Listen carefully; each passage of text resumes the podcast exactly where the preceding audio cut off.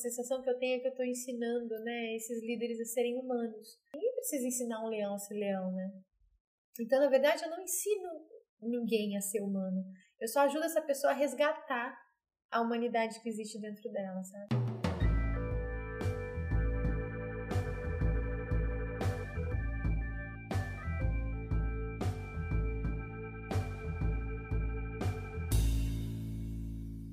Seja muito bem-vinda, seja muito bem-vindo ao podcast Relacionamentos Humanos. Eu sou Verusca Galvão, Head and Heart da startup de humanização Relacionamentos Humanos, especializada em desenvolver líderes, equipes e culturas humanizadas. Nesse episódio, eu quero compartilhar com você um resumo da minha trajetória de vida, um resumo da minha carreira profissional. E eu decidi fazer isso sendo entrevistada pelo meu marido, porque uma, foi uma forma mais confortável de contar essa história é, para vocês. Então, eu espero que você goste e que você comente também, me conte o que é que você achou de mais interessante nisso tudo. Acompanhe. Perusca, onde você nasceu e cresceu? Eu nasci no interior do Mato Grosso do Sul e eu gosto de dizer que é Mato Grosso do Sul, porque tem diferença, né? E eu nasci em Nova Andradina, que fica no interior do estado, perto do Paraná. E eu vivi lá, né, com os meus pais, os meus irmãos. Eu sou a filha, a primeira filha de três. E eu, eu vivi em Nova Andradina até os meus 17 anos. E depois dos meus 17, aí quando, na verdade, quando eu fiz 17, logo depois eu saí e fui fazer a faculdade em Campo Grande. Como foi a escolha pela psicologia? Então, eu gosto dessa história. Hum. Eu, eu gostava muito da minha dentista, porque a minha dentista era uma profissional muito competente, assim, muito habilidosa, né? E eu gostava muito, admirava muito ela enquanto profissional. E aí eu achava que eu ia fazer odonto. Nessa época, assim, era pré-adolescente, eu acho. Aí depois passou um tempo, acho que eu fui ficando mais mocinha e fui me encantando pelo, pelo universo do feminino, né? Uma coisa mais relacionada à vaidade, assim. E eu decidi que eu ia fazer estética. Mas eu decidi que eu ia que eu seria médica esteticista. Aí eu pensei, nossa, mas eu vou fazer medicina só para fazer estética, né? Eu parei e pensei, não, acho que não é bem isso, mas aí eu não sabia o que eu ia fazer. Quando eu já estava no terceiro ano do colegial, naquela época, né, o terceiro ano do ensino médio, e nessa época um colega da sala, né, o Clayton, ele falou assim para mim, Verusso, por que, que você não faz psicologia? eu pensei, psicologia por quê, né? É, eu perguntei para ele, por que psicologia? Ele falou, porque você escuta todo mundo, você aconselha todo mundo, você conversa com todo mundo, né? Todo mundo pede conselho para você. E é verdade.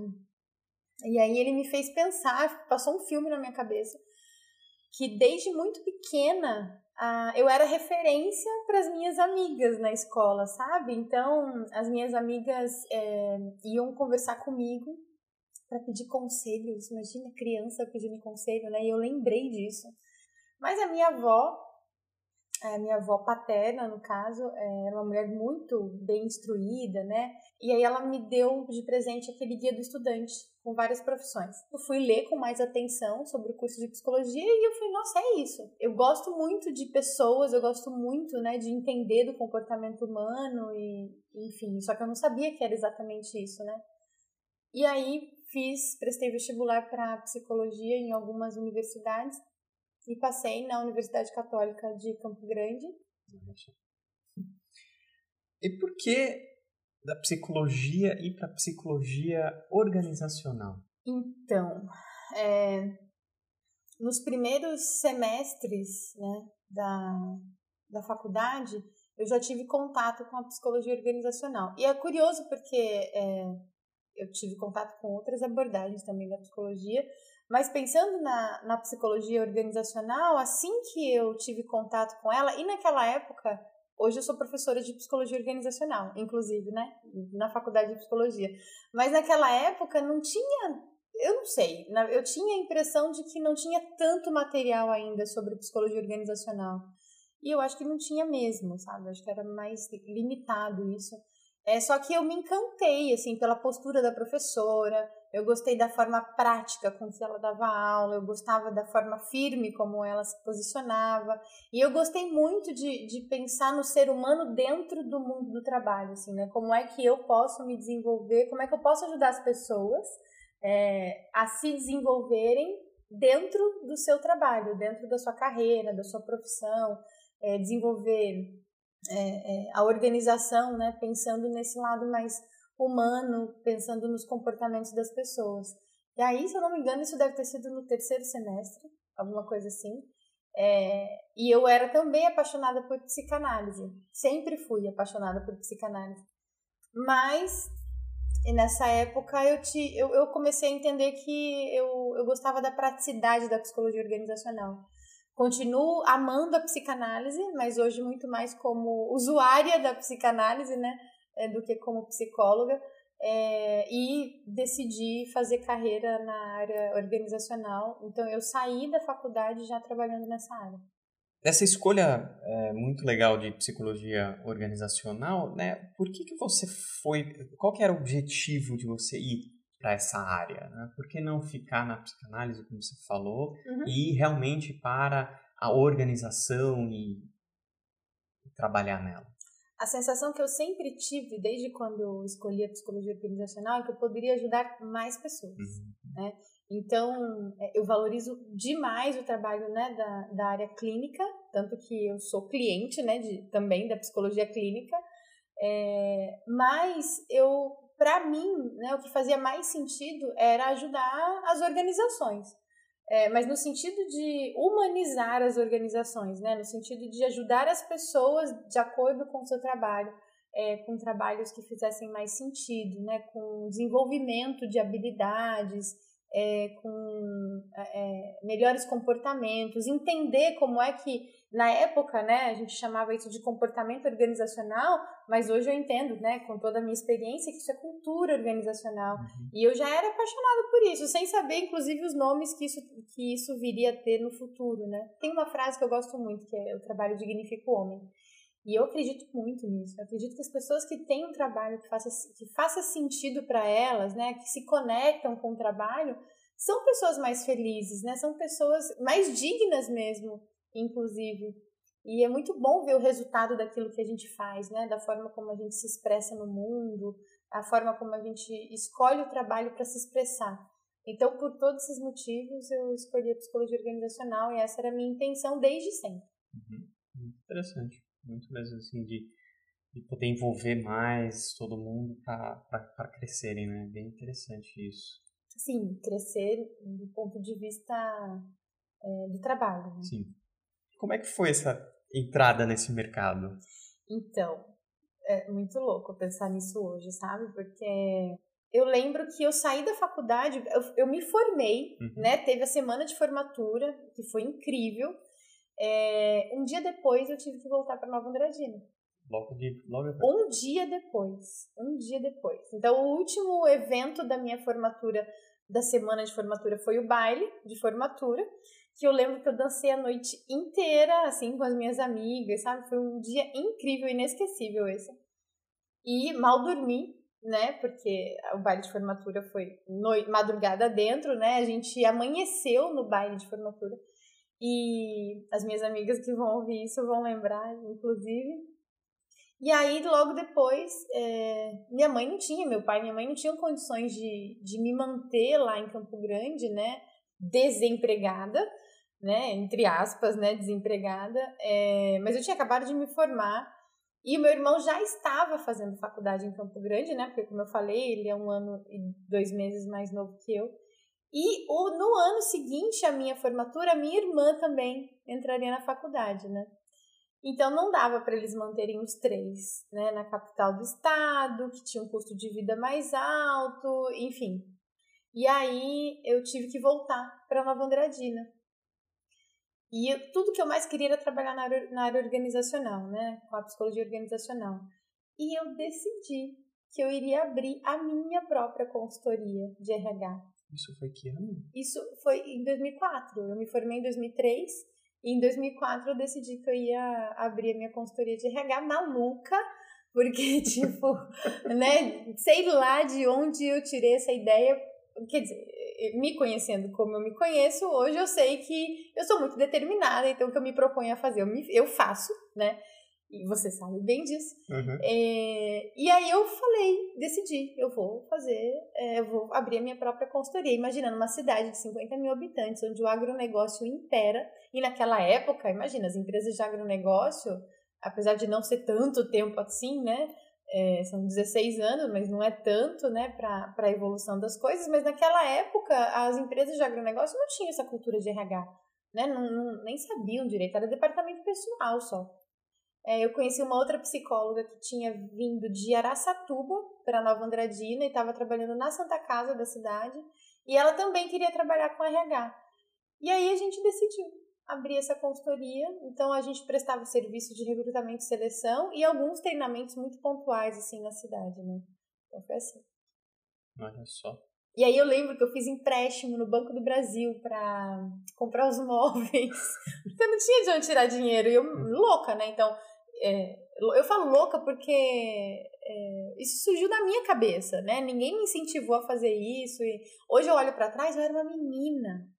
Né? Eu lembro, inclusive, que eu tinha dificuldade né, de entrar nas empresas porque ninguém achava que eu era psicóloga né? Eu não tinha os cabelos brancos que eu tenho hoje, né? Então, ninguém achava que eu era psicóloga, né? Até hoje, né? Na, na universidade me confundem com os alunos. Isso é bom, né? Não é ruim. Mas imagina, né? é, há 16 anos atrás, eu tinha muito cara de menina. Então, eu precisava ter experiência, né? E a única forma de ter experiência era é, criando essa oportunidade. E outra coisa que eu decidi fazer nessa época, para me ajudar com a consultoria, já que eu não tinha nenhuma experiência e, e assim, né, na faculdade. É, a gente nunca sai pronto da faculdade, né? É uma ilusão achar que você vai sair pronto de uma graduação. Você precisa buscar aquilo que você quer. E, e nessa época, eu decidi fazer uma especialização é, em gestão estratégica de RH. Então era uma coisa bem voltada para mais administração do que psicologia, né? Mas tinham professores que eram psicólogos também nessa nessa especialização e numa universidade grande também de Campo Grande, que foi na Uniderp, eu fiz essa essa especialização e por sorte eles abriram turma em Nova Andradina nessa época, né? Então eles abriram uma turma lá foi ótimo, porque aí eu não precisei nem me deslocar, não tinha dinheiro também para ficar me deslocando, né, até Campo Grande para fazer a, a, essa primeira pós. E aí eu usava o conhecimento da, da pós-graduação para prestar serviço para os meus clientes, né? Então, eu me consultava com os meus professores, né? Uhum. Eu, eu, eu aproveitava, né, que eles estavam quase todo sábado comigo. E aí eles me diziam o que eu tinha que fazer quando eu não sabia e aí eu prestava serviço, né, atendia os meus clientes durante as próximas duas semanas. Cara e coragem. Muita. Muita. Uma das coisas que eu também sabia que eu queria fazer, inclusive além de ser psicóloga organizacional, era dar aula. Porque eu, eu sou apaixonada, né? Eu amo ensinar. Se tem uma coisa que me anima é ensinar, né? Me entusiasma. Eu reencontrei uma ex-professora minha da, da escola, assim, uma professora de matemática, a professora Luciana, nessa época, ela era diretora de uma faculdade de administração lá de Nova Andradina. Uhum. Ela queria uma professora de psicologia. Eu não lembro qual era o nome da disciplina mais, não lembro mais qual era o nome da disciplina, mas era alguma coisa voltada para psicologia do trabalho, comportamento organizacional, alguma coisa assim. E lá fui eu. Em 2004 eu comecei a dar aula e não parei até hoje, né? Daí para frente, é, como é que evoluiu a sua, a sua carreira, né? Como é que foi? Você continuou na consultoria? Você, que, uhum. Como é que foi isso? Então, eu dividia a, a, minha, a minha rotina de trabalho em três turnos. Então, de manhã eu atendia como psicóloga social, né? Atendia na prefeitura da cidade, famílias em situação de vulnerabilidade social. É, na parte da tarde, na consultoria, prestando serviços de recrutamento, seleção e um pouco de treinamento também. E à noite eu dava aula na faculdade. Então, para uma cidade pequena, de pouco menos de 50 mil habitantes, é, minha vida era bastante agitada e eu sempre gostei dessa rotina de trabalho, né? É, eu adoro trabalhar, né? Então, eu gostava muito disso. Mas aí, por motivos pessoais mesmo, na época, é, eu me mudei para Itatiba, no interior de São Paulo. Eu consegui um emprego na Manpower, né, que é uma multinacional de recursos humanos, uma multinacional norte-americana de recursos humanos, e eu fui trabalhar na regional de Campinas, né, porque Itatiba é muito perto de Campinas, e nessa época eu entrei lá como analista de RH Júnior e fui trabalhar fazendo recrutamento e seleção para a Ambev de Jundiaí. Então, assim, já comecei com muita responsabilidade, na minha opinião, assim, né? uhum. né? Pelo menos eu olhando para trás hoje, eu fico pensando, eu, eu fazia recrutamento e seleção de engenheiros, né? De, é, de, de, profissionais de alto gabarito com é, em posições de, de gestão, é, enfim, fazia outras, outros processos também. E logo eu, eu gostava muito do que eu fazia, né? Então, em pouco tempo, fui promovida. Então, fui de analista de RH júnior para pleno, sênior, e de repente eu estava como coordenadora de RH. E eu coordenei, passei a coordenar a equipe de consultoras da regional de Campinas da Manpower. É, e foi uma experiência incrível, foi meu primeiro cargo de liderança, né? E muito novinha também, muito novinha, vinte e poucos anos, né? Não lembro na época, mas vinte e poucos anos. E aí é, era um, o meu time chegou a ter 20 psicólogas, então assim, era um time muito legal, sabe? De pessoas muito. Teve uma época que eram só mulheres, por isso eu falo psicólogas, né? Mas teve uma época que tinha alguns psicólogos também, mas era bem pouco. E, e assim, era um time muito legal de trabalhar, um, um time muito instruído, inclusive, né? E, enfim, a, lá a gente atendia em grandes empresas multinacionais, né? Então, a gente atendia na época Motorola, a própria Ambev, né, DHL, é, o Grupo Pão de Açúcar, enfim. Então era uma alta demanda e eu aprendi muito. A minha maior escola de RH foi a Manpower, sem sombra de dúvida, sou extremamente grata. Aí depois veio a crise de 2009 é, e também por questões pessoais eu me mudei para Campo Grande novamente e fui trabalhar na Coca-Cola FENSA, no meu estado, no Mato Grosso do Sul. Isso foi muito legal. É engraçado porque quando eu fazia faculdade em Campo Grande, eu sonhava em trabalhar na Coca-Cola. E depois de um, alguns anos, isso aconteceu, né? E eu tinha uma equipe completa de RH, folha de pagamento, é, segurança do trabalho, treinamento, recrutamento e seleção, tudo, né? Foi muito interessante. É, mas tive muitos desafios nessa empresa. É, enfim, e aí saí de lá. Nessa época eu fiquei doente, né, por conta desses desafios, inclusive, é, e também de outros desafios pessoais. Aí eu fiquei muito mal, é, tive depressão, né? Mas assim, antes da depressão ainda tive insônia, né? Fiquei muitos meses sem dormir direito, é, tive uma, desenvolvi uma gastrite nervosa e, por fim, a depressão. E aí eu saí da empresa nessa época e fui para casa dos meus pais para dar um tempo, porque eu achei que eu precisava cuidar de mim nessa época, né? E nesse tempo que eu me dei, que foram pouquíssimos meses, né? Talvez três meses, eu acho, foi isso. É, eu decidi ir para São Paulo. Para capital. É, para capital mesmo. Decidi voltar para São Paulo, mas agora, né, para o estado de São Paulo, mas para a capital porque eu entendia que era hora de cuidar da minha carreira, era hora de desenvolver minha carreira e de chegar onde eu queria chegar, que era num cargo de diretoria. Né? Eu queria, eu tinha entendido que eu tinha capacidade para isso, que eu tinha total condição, e aí o, o, meu objetivo era chegar num cargo de diretoria de RH. E eu, tava, eu tinha muito claro o que eu queria. Eu não queria uma vaga de gerente de RH. Eu queria uma vaga de gerente de, voltada para desenvolvimento humano e organizacional, gerente de treinamento e desenvolvimento, gerente de DHO, alguma coisa assim. E, e aí eu participei de um processo seletivo na Hertz, né, que é uma empresa de locação de veículos também multinacional, também norte-americana, por uma vaga de gerente nacional de treinamento e desenvolvimento. E aí eu pensei, essa vaga é a minha cara, né? E, enfim, o processo foi muito, muito legal, porque né, eu fui entrevistada pelo presidente na época, que era o Roy, e ele era, é norte-americano, e ele tinha vindo para o Brasil para dar um up na Hertz no Brasil, né? Para fazer algumas mudanças, enfim. Foi uma empresa também incrível, assim. Roy era um presidente sensacional, né? um CEO, assim, admirável. E conheci pessoas incríveis, né? Formei minha própria equipe lá e atendia todas as filiais da Hertz no Brasil inteiro. Desenvolvia programas de treinamento, de liderança, de cultura, enfim. E nessa época que eu fiquei em São Paulo, eu também investi muito na minha carreira, então eu fiz certificações internacionais em coaching, em liderança, em cultura organizacional, né, modelagem de cultura. Eu me desenvolvi muito nesse período. E eu queria ser diretora, como eu falei, né, a princípio. Só que aí chegou um momento que algumas coisas não estavam fazendo mais sentido. O que, que te fez mudar de ideia? Então, eu comecei a lidar com altos executivos, né? E, e como né, você sabe, eu já negociava direto com o presidente, com todos os diretores da empresa. Né? Então, as estratégias de desenvolvimento das pessoas, né, de todos os cargos, passavam por mim e eu já eu negociava isso direto com, com o CFO, com o CEO né, e os outros diretores.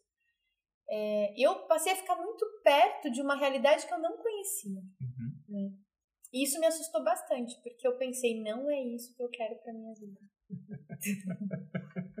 tava quase lá. Exatamente, eu tava quase lá e aí, de verdade, assim, tanto que as pessoas falavam para mim, nossa, você vai crescer muito rápido. E todo mundo me dizia isso, ah, você cresce muito rápido. E realmente, a minha carreira foi, foi muito rápida mesmo, né? E eu sabia que eu ia chegar nesse lugar. Mas aí eu comecei a colocar na balança qual seria o custo disso.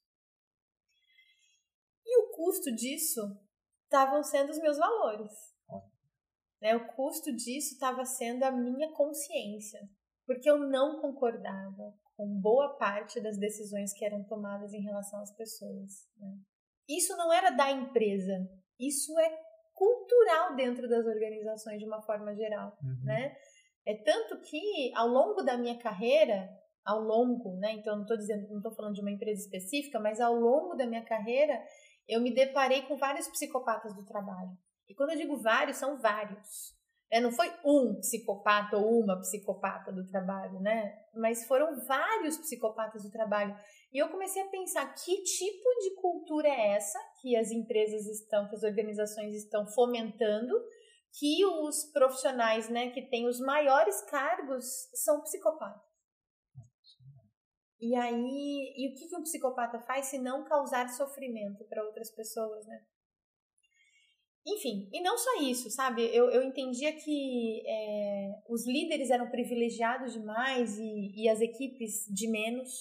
Né? Eu comecei a perceber que até mesmo os programas de, de treinamento, de desenvolvimento, de remuneração eram muito voltados para a alta liderança e as equipes né, ganhavam muito menos, era, era uma, uma discrepância muito grande, né? E isso começou a ferir os meus valores. Uhum. Outra coisa, por exemplo, eu passei a não concordar com a carga horária de trabalho, com essa cultura de que quem é, é competente, quem trabalha muitas horas por dia. Hora né? extra. Hora extra, exatamente. Trabalha sábado, domingo, feriado, à noite. Esse é comprometido com a é, empresa. Esse é comprometido com a empresa. Não, né? Não, isso não é humano. Isso não é justo com as pessoas. Isso não é justo com as famílias das pessoas, né? Então tudo isso começou a passar pela minha cabeça. E eu comecei a entender que por mais que eu me esforçasse em criar programas incríveis de treinamento, eu lembro que eu recebi um feedback do Roy, né, que era o presidente da última empresa onde eu trabalhei, e ele falou assim, Verusca, e ele foi presidente de outras unidades no mundo. E ele falou assim, eu nunca vi uma área de treinamento fazer tanto treinamento como você faz. Então, assim, é, eu, eu por mais que eu me esforçasse, nunca era suficiente, nunca tinha os resultados esperados, né? Os projetos de desenvolvimento humano e organizacional que eu é, liderava em parceria com os, os, diretores da empresa, a gente colocava isso em, em ação, não tinham os resultados esperados. Mas por quê? Porque a gente, culturalmente, o RH privilegia demais, as empresas privilegiam demais a alta liderança e de menos as equipes. E eu comecei a entender que isso não fazia sentido. E eu pensava, mas como é que eu vou ser diretora de RH se as culturas organizacionais são desse tipo, né? E no final de 2014, é, a Hertz passou por uma grande reformulação né, no mundo inteiro e a área de desenvolvimento humano foi é, extinguida. Né? Então, eles fizeram uma mudança lá organizacional e, e essa área no mundo inteiro deixou de existir. E seis meses antes disso, eu já estava sentindo que é, eu não ia durar muito tempo ali, porque já não estava mais fazendo sentido, mas eu nunca, eu, eu, imaginei que eu fosse pedir demissão, né? uhum. né? Mas aí, como a área deixou de existir, né, eu fui demitida e agradeci por isso. eu agradeci por isso porque o dinheiro da minha rescisão é, seria importante para mim naquele momento para o que eu estava querendo fazer. E é interessante que nessa época eu ganhava um salário muito legal, eu tinha benefícios muito legais, sabe? Assim, eu estava fazendo coisas que eu sempre quis fazer, é, só que eu não estava feliz, olha só. Né? Eu não estava feliz. E aí foi nessa época que eu decidi fazer uma transição na minha carreira, a primeira transição que eu fiz, deixar de ser CLT, uhum. né? deixar de ser funcionário de uma empresa e passar a ser consultor. E aí, você desistiu do, da psicologia organizacional? Você... Ainda não. Ah. Ainda, aí eu ainda não tinha desistido, né? Eu eu mudei para Campo Grande de novo. Uhum. Acho que Mato Grosso do Sul é meu porto seguro, assim, né? Uhum. Eu mudei para Campo Grande de novo, saí Campo, de São Paulo. Campo Grande, pelo jeito parece também. É, é, Campo Grande tem uma história de amor mesmo com Campo Grande, né? Eu amo aquela cidade, as pessoas, minhas amigas que moram lá, meus amigos. E e aí eu voltei para Campo Grande, por quê? Porque o meu trabalho dependeria do quê? De um aeroporto, né? Então eu precisaria ter um aeroporto por perto. E, e só, né? Então Campo Grande tem um aeroporto que funciona super bem. Eu falei, vou morar em Campo Grande de novo. É uma cidade que não é tão grande assim. É uma cidade planejada, estruturada, organizada, com muito verde, do jeito que eu gosto, né? Perto da minha família, então fui para lá. Em 2015. E, e aí eu comecei a atender algumas empresas, né? É, prestava serviço para algumas empresas lá e também em São Paulo. Como consultora de RH? Como consultora, exatamente, como consultora. E nessa época eu fui contratada por uma consultoria norte-americana, que é a Sanderlane, porque como eu tinha feito a certificação deles em modelagem de cultura e quando eu era ainda gerente da Hertz, é, eles me contrataram como consultora. Então eu era uma das únicas, eram só duas, eu e a Giovana, então, eu representava a Sandelane aqui no Brasil. E por isso eu ia muito né, a São Paulo, de Campo Grande eu ia para São Paulo para dar treinamentos para altos executivos em modelagem de cultura e liderança. Foi um período fantástico, assim, eu amava isso. É, e sou muito grata a Sandelane também por tudo que eu vivi lá, né? Tive momentos incríveis na minha carreira lá. E aí, então, você estava. É, você voltou a ser uma consultora de RH, uhum. né? Então, você, desistiu da carreira de diretora. Desisti. Você foi para virar uma consultora de RH. Uhum. É, só que ainda não estava. Você não estava satisfeita com, com, com o trabalho. Tá, tinha algo que estava te incomodando, né? Você não estava conseguindo chegar nos nos executivos, nos treinamentos, não estava tava surtindo efeito? Seus...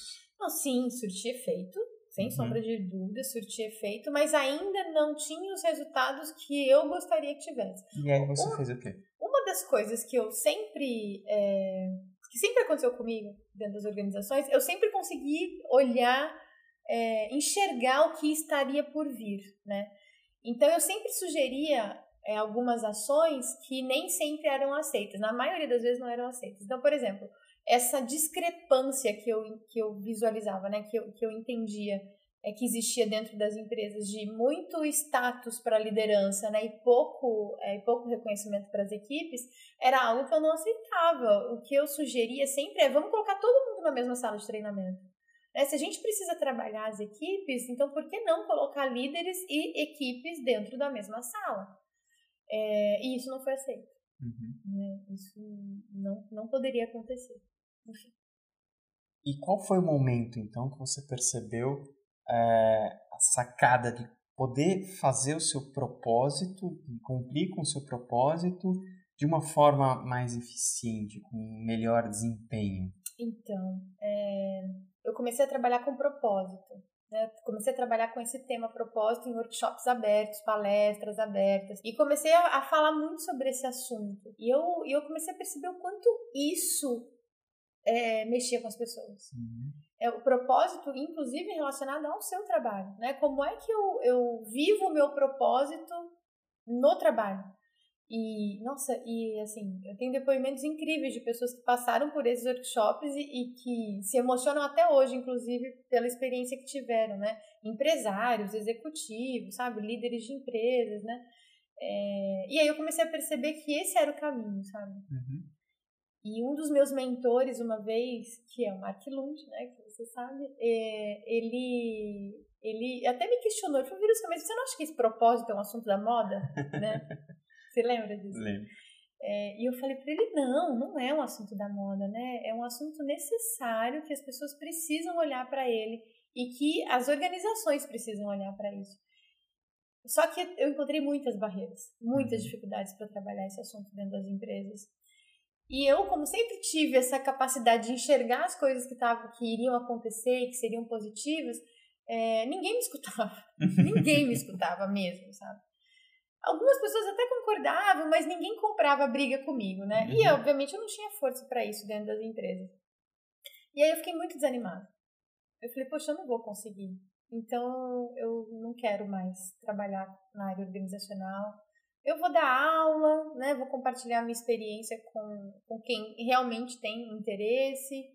É, e vou trabalhar só com desenvolvimento humano. E aí eu comecei a fazer isso né? Trabalhar só com desenvolvimento humano, só não, né? Porque já é muito isso, mas desenvolvimento pessoal, uhum. né? Sem, sem olhar para a área profissional. É, e continuei dando aula. É só que eu entrei num ritmo de trabalho alucinante, comecei a trabalhar muito, fazer muito esforço para que algumas coisas dessem certo, e eu me desconectei do meu propósito, né? E, e foi, foram, assim, alguns meses terríveis, né? Meses de onde eu me senti muito desconectada, onde eu me senti vazia, uhum. né? Eu me senti perdida e eu comecei a perceber que alguma coisa estava faltando. Uhum. E eu pensei, eu preciso dar um tempo. E nessa época a minha saúde também piorou de novo. É, e a saúde é um, um alerta, né? Sempre. E eu pensei, eu preciso dar um tempo de novo e me resgatar, uhum. né? Eu preciso me resgatar. Foi quando uma amiga minha, que também é, fez essa transição de carreira, ela era executiva de RH, saiu dessas grandes organizações e foi empreender como consultora. Ela me apresentou um, um projeto né, é, que a Google fez, né, a empresa Google é, fez no mundo inteiro.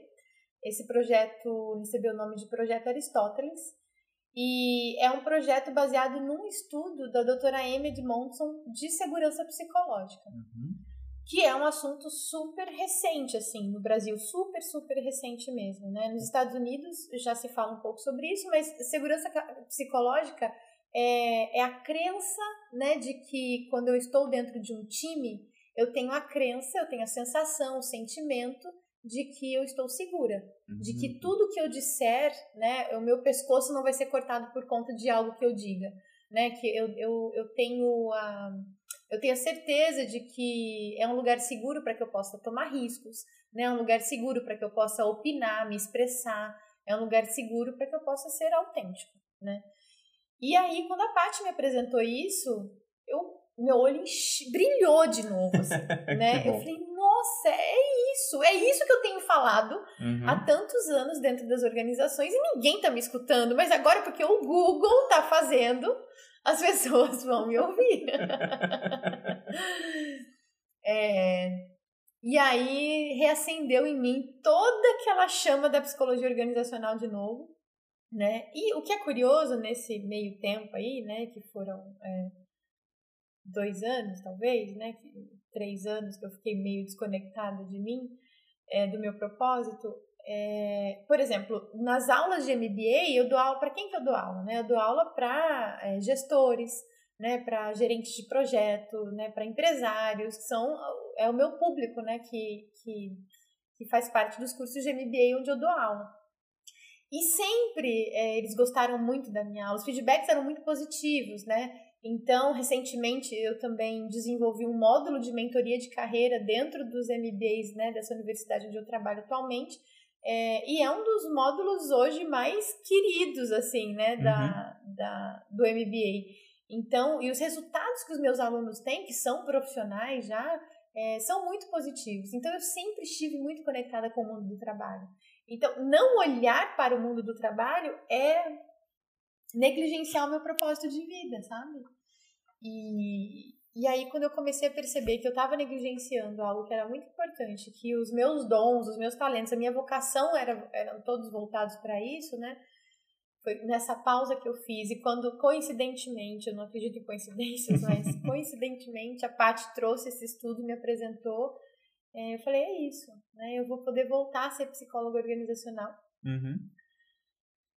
Ai, eu vou poder voltar né, a cumprir com o meu propósito de vida, é, que é de ajudar as pessoas a serem humanos dentro do ambiente de trabalho, né? Uhum. Isso me emociona profundamente, assim, né? Uma vez é, eu tive um insight, né? Uhum. Que, tipo, minha família não, não sabia exatamente o que eu fazia, né? Porque é uma coisa muito nova, assim, né? E isso me, esse assunto me emociona muito. Uhum. E eu lembro que é, eu tava já, eu tava numa sala de treinamento só com altos executivos. Ah, eu não vou dizer nome de empresa, nada, mas é, era uma empresa global da, da saúde, né? E eu e a Giovana, a gente estava lá dando treinamento, né, de como, é, de como modelar uma cultura corporativa de acordo com os valores, né, de acordo com, com aquilo que realmente era importante para a organização. E aí eu tive um insight, falei para eu, falo, eu tive um insight conversando com a Giovana, eu disse para ela, nossa, a sensação que eu tenho é que eu estou ensinando, né, esses líderes a serem humanos. E é curioso, e aí eu falei para ela também nessa época que ninguém precisa ensinar um leão a ser leão, né? Então, na verdade, eu não ensino ninguém a ser humano. Eu só ajudo essa pessoa a resgatar a humanidade que existe dentro dela, sabe? Uhum. E por algum motivo isso aconteceu nas organizações, as organizações se perderam da humanidade, né? Uhum. Desse, do lado humano da, do trabalho. E o meu trabalho, o meu propósito de vida é justamente resgatar isso.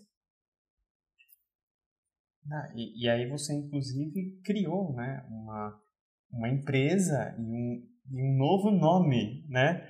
Até para o RH, Sim. né? Que é relacionamentos humanos.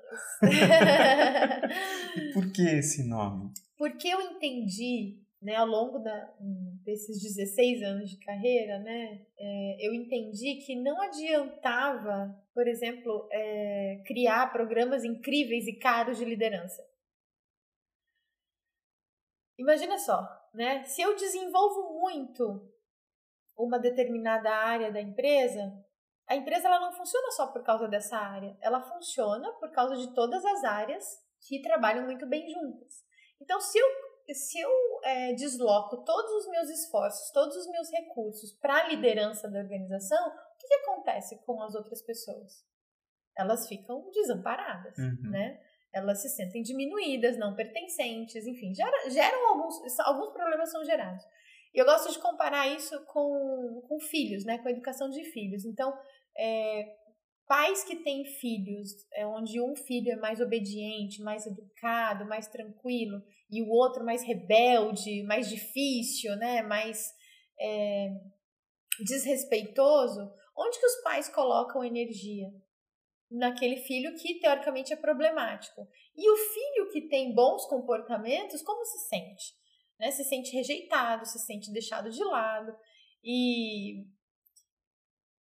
e, e, e, eu percebo que essa, é, essa era uma tendência das organizações, né? De deixar de lado as equipes e privilegiar os líderes que não estavam fazendo o trabalho que deveriam fazer. E por conta disso, eles. É, de liderança, né? Trabalho de liderança. E por conta disso, eles acabavam recebendo mais atenção, mais investimento, mais tudo. E, na minha opinião, o que a gente precisa trabalhar dentro das organizações são as relações. É, se eu trabalho só a liderança, eu não tenho resultados sustentáveis. Né? Esses resultados não se sustentam por muito tempo. Agora, se eu trabalho o time, e o time é o quê? Né? Os líderes, é, é, os gestores com as suas equipes. Se eu trabalho o time, se eu trabalho as relações dentro desse time, obviamente com indicadores, né, com uma, uma boa base conceitual, com bastante fundamentação, como o Google fez nesse projeto Aristóteles, e é totalmente possível de ser feito, é, eu consigo resultados que são sustentáveis, eu consigo engajar as equipes, eu consigo, é, né, a empresa consegue fazer com que as pessoas se sintam parte da organização e não se sintam usadas pela organização, que é como a maioria das pessoas se sentem no, no ambiente de trabalho. Ah, muito legal. E é exatamente esse é o, é, e é por isso que você quer compartilhar isso, né? Você você quer é para cumprir esse seu propósito de criar relações humanas dentro das organizações. Sem sombra de dúvidas. É hoje é, uma das coisas que eu, mais tristes para mim é entrar numa empresa e sentir que todo mundo é igual, uhum. né? Então é, quando a gente fala em diversidade, não é só diversidade de gênero, diversidade de, de credo, né? Enfim, é, também é diversidade de, de valores, né? Diversidade de. Não é nem de valor, mas de. É também.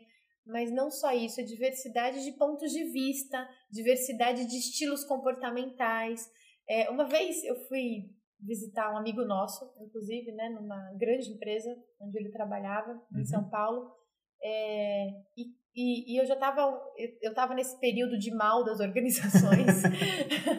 e eu fui visitá-lo lá e a gente foi para uma sala de reunião. E para ir até essa sala de reunião, a gente precisava atravessar todo o escritório, né, as baias e tudo mais. Era um lugar tão cinza. E as pessoas pareciam cinza também, sabe? É, é, todo mundo muito parecido, né? Com e não tinha uniforme, mas eram pessoas com roupas parecidas, cabelos parecidos, óculos parecidos. Sabe assim, eu, eu, eu levei um choque, né? E talvez eu não tinha percebido isso quando eu estava dentro das organizações. Foi necessário sair para eu conseguir enxergar isso. E eu pensei, poxa, que triste, né? É, é, não existe individualidade aqui, não existe o respeito pelo indivíduo dentro desse contexto, né? É, então, por que, que eu quero compartilhar isso? Né? Eu quero contar essa história e, e compartilhar isso porque eu quero viver o meu propósito. É o melhor, eu estou vivendo o meu propósito de novo e muito feliz em poder dizer que eu sou psicóloga organizacional, sim. Fiz as pazes. Fiz as pazes com as organizações, com as empresas, com os executivos. e estou muito feliz podendo ter essa possibilidade de realmente falar sobre comportamento, sobre emoções, sobre confiança, sobre segurança psicológica, né, sobre engajamento, é, enfim, sobre relacionamentos humanos. Que lindo. Eu lindo. também acho. Algum último recado que você queira dar? A gente está vivendo um período, né? A gente está gravando isso agora no, no meio de uma pandemia planetária. E essa pandemia mostrou várias coisas pra gente, né? É... E uma das coisas que eu tenho percebido, né? Porque eu, inclusive, tenho atendido alguns executivos de, de algumas multinacionais nesse momento. E uma das coisas que eu tenho percebido é o quanto a humanização está sendo resgatada, né? O quanto a humanidade está sendo resgatada dentro das empresas. Porque, por exemplo, hoje eu faço coaching com o executivo com os filhos dele gritando no fundo. E tá tudo isso bem. é diretor, aqueles, aquelas, aqueles figuraças nas salas gigantes. É, é. Que... que... eram nas salas gigantes, agora eles estão no quarto, trancados, fazendo coaching comigo, porque os filhos não deixam eles em paz, entendeu? E, e tá tudo bem. Essa ideia de que vida pessoal e profissional são coisas separadas foi algo que atrapalhou muito a gente até aqui. Então, se eu posso deixar um último recado, seja humano, sabe? Demonstre a sua vulnerabilidade, né? Se, independente do cargo que você ocupa dentro de uma organização, mostre quem você é de verdade, né? E não tenha vergonha disso, porque uma das coisas que eu percebo é que tem uma certa vergonhazinha, assim, né? De demonstrar essa essa vulnerabilidade. Mas não tem coisa mais linda de ver um executivo preocupado com a filha que está fazendo uma aula no iPad e ele pede para eu parar a sessão no meio porque ele precisa ajudar a filha a se conectar na aula. E tá tudo certo, sabe? E que não dura mais do que dois minutos. Exatamente, tá tudo bem, né? Então, é, falar de vulnerabilidade, eu nunca pensei que eu fosse conseguir falar sobre isso dentro de uma empresa e hoje é possível, né? Então a pandemia ajudou nisso. É nesse momento em que é, é realmente tudo acontece na hora certa, uhum. né? Apesar de ser uma, um momento muito delicado para a humanidade toda, é, todo, tudo que é ruim também traz coisas boas. E eu acho que o lado bom disso tudo é o resgate da humanidade, né? Da, da humanização, dessa coisa de as pessoas olharem umas para as outras e todo mundo entender que tá todo mundo suscetível a, a problemas, é, dificuldades, né? Cada um do seu jeito, mas e todo mundo precisa de ajuda. Agora, eu só consigo receber ajuda se eu sou vulnerável, eu só consigo gerar engajamento, eu só consigo gerar confiança se eu sou quem eu sou de verdade. E isso é ser humano. Uhum. Por isso que o meu propósito de vida é trabalhar né, esses relacionamentos humanos dentro das organizações. Muito legal. Muito bacana. É isso. Então, muito obrigado. Obrigada. Eu espero que quem estiver vendo esse vídeo ou ouvindo esse podcast é, possa ter alguns insights, né? Possa essa história possa inspirar alguém e eu vou ficar muito feliz de quem que, quiser compartilhar é, algum insight comigo, né? A partir da minha história. Obrigada. Até o próximo episódio. Até o próximo.